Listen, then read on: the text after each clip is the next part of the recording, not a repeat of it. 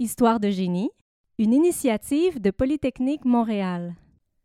À l'animation, Martin Primo.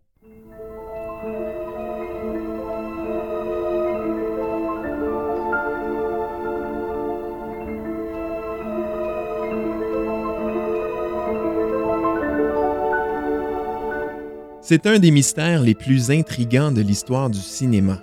Et à vrai dire, c'est même le premier. Un jour d'automne de 1890, le chimiste et ingénieur Louis-Aimé Augustin Le Prince disparaît sans laisser de traces, quelques jours avant de déposer une demande de brevet pour la première caméra vidéo. Aujourd'hui à Histoire de génie, on revient sur cette affaire nébuleuse et sur les dessous des inventions qui ont donné naissance au cinéma.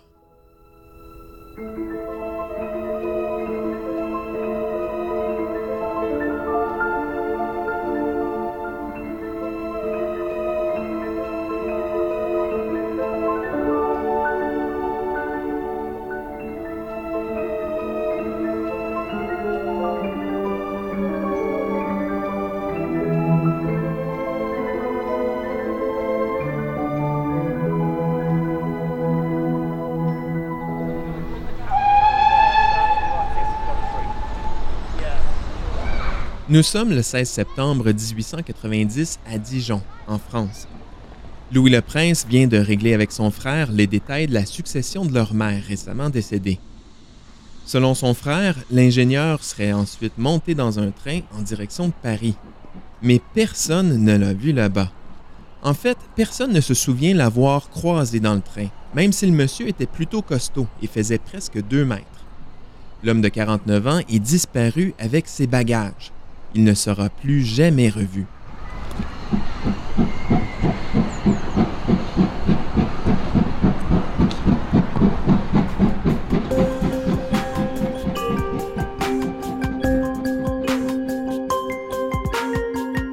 L'affaire déclenche une série d'enquêtes. Même le Scotland Yard s'en mêle. Parce que Louis le Prince était loin d'être une personne ordinaire. Il s'apprêtait même à marquer l'histoire. Le mois suivant, il devait se rendre à New York pour déposer une demande de brevet importante, celle de l'invention d'une caméra vidéo à lentille simple. Une invention qui allait faire de lui le grand gagnant d'une course dans laquelle s'étaient engagés des dizaines de scientifiques dans le monde.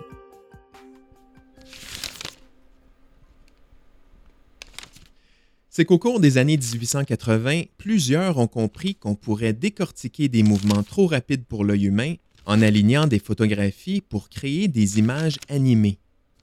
Comment est-ce que les oiseaux battent des ailes pour voler? Quels muscles un cheval active pour courir? Comment s'écrase une goutte d'eau qui tombe? C'est à ce genre de questions qu'on souhaite répondre. L'armée d'ingénieurs de Thomas Edison est sur le coup. Des inventeurs britanniques, allemands et français aussi. Parmi eux se trouve Louis le Prince.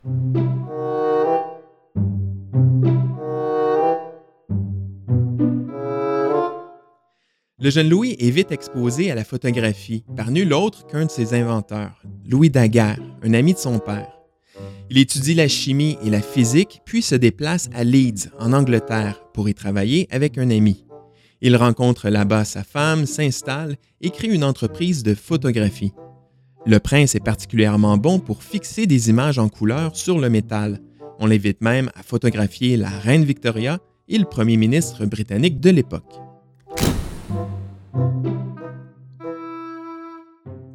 Mais en parallèle, le jeune scientifique s'adonne à un passe-temps qui va vite se transformer en obsession. Trouver une façon de créer des images animées, des photographies mobiles, comme il les appelle. Plusieurs avancées permettent aux inventeurs comme lui de se rapprocher du but. En 82, par exemple, le Français Étienne Jules Maré met au point la chronophotographie. Au lieu de saisir une seule image, il en capte une série en rafale sur une même plaque photographique. Il réussit son coup grâce à un obturateur rotatif, une pièce qui bloque la lumière à intervalles réguliers. L'Américain George Eastman, lui, développe à la fin des années 80 le film photographique, à base de matériaux minces et flexibles, le nitrate de cellulose. Avec lui, on crée des rubans pour saisir des photos une à la suite de l'autre. L'invention mène à la création de l'entreprise Kodak.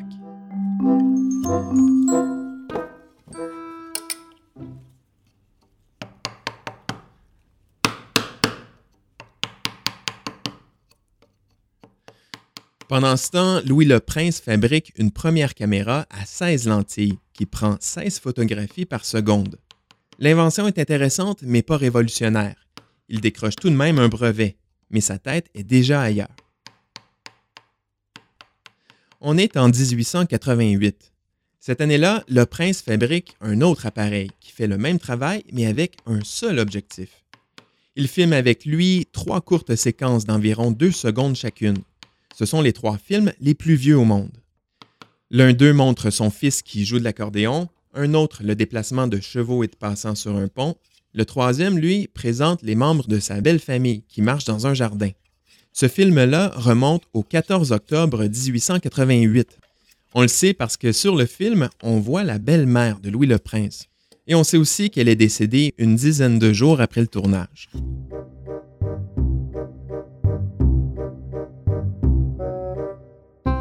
Cette date du 14 octobre 1888 est importante parce qu'elle confirme que Louis le Prince a devancé Thomas Edison et les frères Lumière, ceux à qui on attribue habituellement l'invention du cinéma.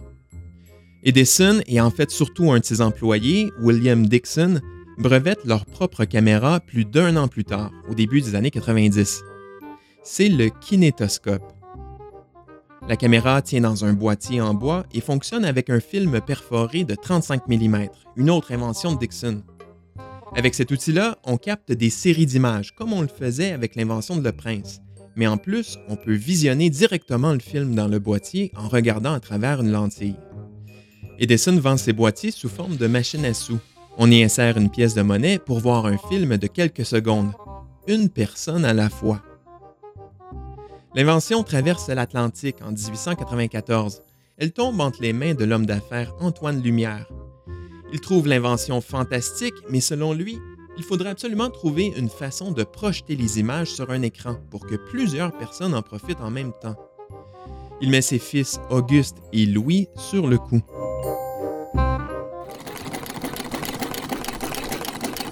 Les frères ingénieurs inventent un mécanisme qui améliore le kinétographe. En s'inspirant de la machine à coudre, ils font avancer le film à intervalles réguliers, ce qui permet à la fois de capter des films et de les projeter d'une façon plus fidèle à la réalité.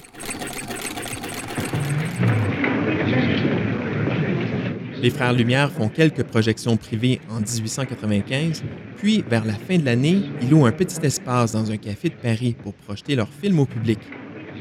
Le succès est immédiat on se bouscule aux portes pour assister aux représentations. Et c'est un peu comme ça que le cinéma est né.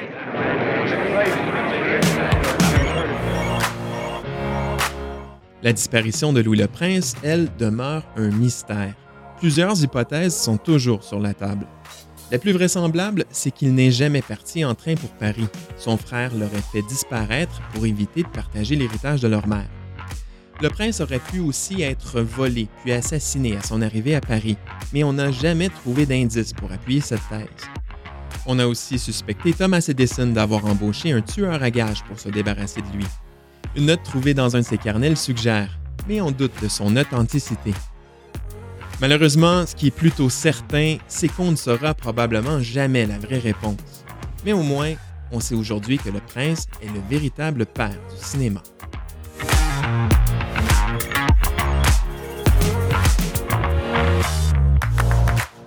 Voilà, c'était Histoire de génie. Pour ne rien rater de nos prochains épisodes, abonnez-vous à notre balado sur les différentes plateformes. Et pour les plus curieuses et curieux d'entre vous, venez voir ce qui se fait de plus impressionnant comme recherche à Polytechnique Montréal en visitant mon blog Le Labo 2500 à l'adresse polymtl.ca blog. Merci de nous écouter et à une prochaine histoire.